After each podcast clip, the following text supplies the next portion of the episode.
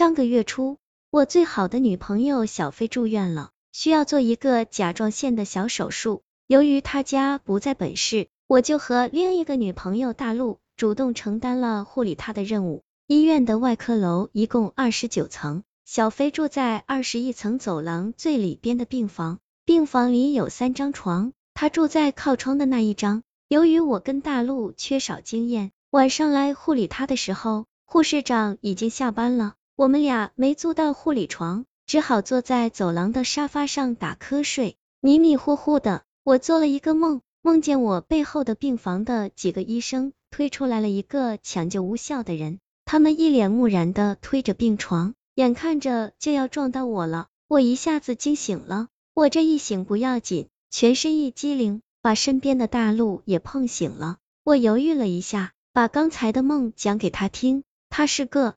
胆大无畏的丫头，听我说完，嬉皮笑脸的说：“没事儿，别怕。你看咱们的后面哪来的病房啊？更不可能往外推死人。”我俩一起回头看了一眼沙发的后面，居然是一面镜子，正对着我们前面的病房。一瞬间，我全身的毛孔都张开了。也就是说，我梦到的并不是我身后的病房，而是镜子里照到的正对着我们的这个病房。有人抢救无效被推了出来。大漏看了看表，说十二点了，咱们坐在走廊里睡太不舒服了，要不去看一眼小飞？如果他没什么需要，咱们明天早点来。我说好，然后跟在大陆身后，蹑手蹑脚的回到病房。小飞正在熟睡，没有一丝不适的迹象。我们带上病房的门，往电梯那边走。夜半无人的外科楼，走廊亮。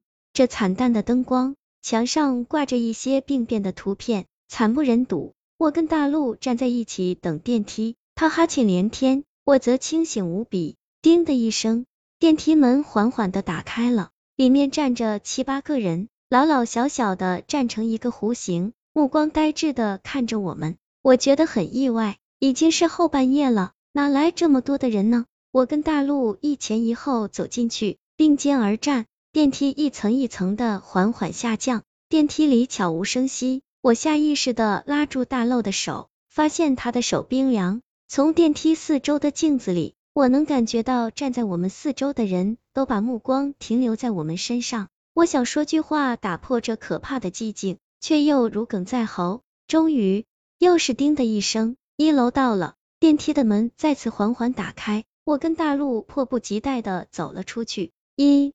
楼大厅灯火通明，风从敞开的住院部大门吹进来，我的心这才落回原位。我跟大陆走了几步，一回头，发现电梯里站在我们身后的那些人并没有下电梯，电梯的门关上了，直接抵达负一层。奇怪，我扭过头问大陆，你不觉得那些人很奇怪吗？他听我这么问，立即显示出紧张的神情，说啊，你也觉得了？我刚才没敢说。是怕吓到你。我走进去的时候，不小心碰到了一个人的胳膊，冰凉冰凉的，还很硬。他话音一落，我又是惊得一身冷汗。我们快步向大门走去，一点困意都没有了。第二天早上九点，我才起床，来不及梳洗就往医院奔。路上我打了个电话给大陆，他说让我别着急，他已经到了，正在陪小飞聊天。我到了病房之后。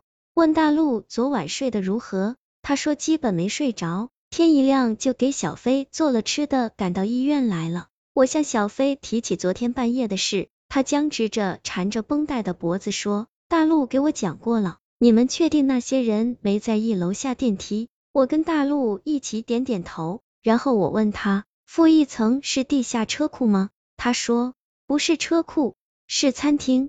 这个医院没有地下车库。”餐厅只开到晚上十点就关门了，这就奇了怪了。那些人半夜之后去餐厅干什么呢？这时，旁边病床的一位老奶奶搭话了：“你们啊，年轻人有所不知，这家医院是日本人盖的。早些年，地下室一直是太平间，装死人的。后来医院重新装修了，为了挣钱，就把地下那层改成餐厅了。”听得我们三人毛骨悚然。我。很确定，那晚我们都没有出现幻觉，可我们看到的是什么？总之，自那以后，我们再也不敢在夜半无人时搭乘电梯出入医院了，生怕再遇到什么诡异的事件。